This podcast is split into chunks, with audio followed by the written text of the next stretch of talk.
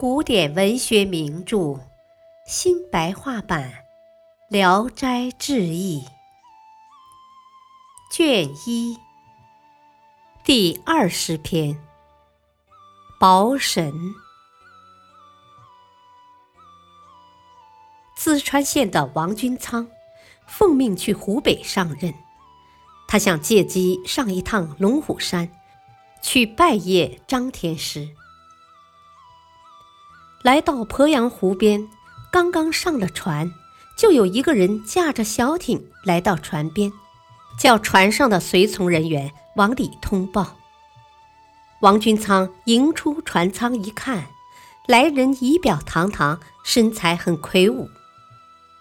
来人从怀里掏出张天师的名帖，说：“听说大驾即将光临，天师派我前来迎接。”王君仓对天师的预知很惊讶，越发感到神奇，就诚心诚意的前去觐见。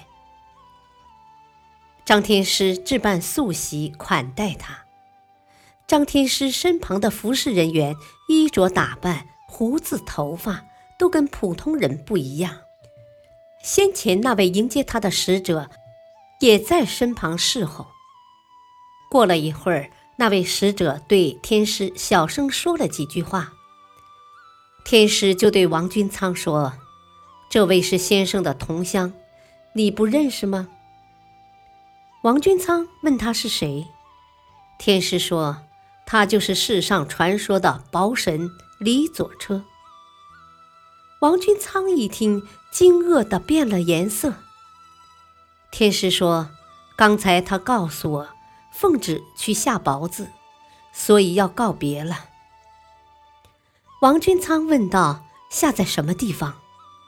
天师说：“章丘县。”章丘县和淄川挨界，王君苍很关切，就从席位上站起来，祈求免除这场灾祸。天师说：“这是玉帝的命令，下多少也有规定的数量。”我怎能徇私呢？王君仓再三哀求，天师低头沉思了好长时间，才回头嘱咐薄神说：“把多数冰雹下到山谷里，不要伤害庄稼就可以了。”又嘱咐说：“贵客在这里，你要文去，不要以武惊人。”薄神出了厅堂，来到院子里。忽然脚下生烟，地面上烟雾缭绕，延续了一刻多钟，奋力往上一跳，才高过树梢，又往上一跳，高过楼阁了。忽然一声霹雳，向北飞去，震得房摇屋动，桌上的杯盘都颠簸起来。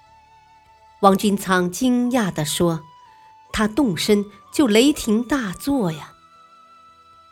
天师说：“我刚才已经告诫他，所以才走得很慢，不然的话，平地一声雷就无影无踪了。”王君仓告别了天师，回到船上，记下了日月时间，派人到章丘打听情况。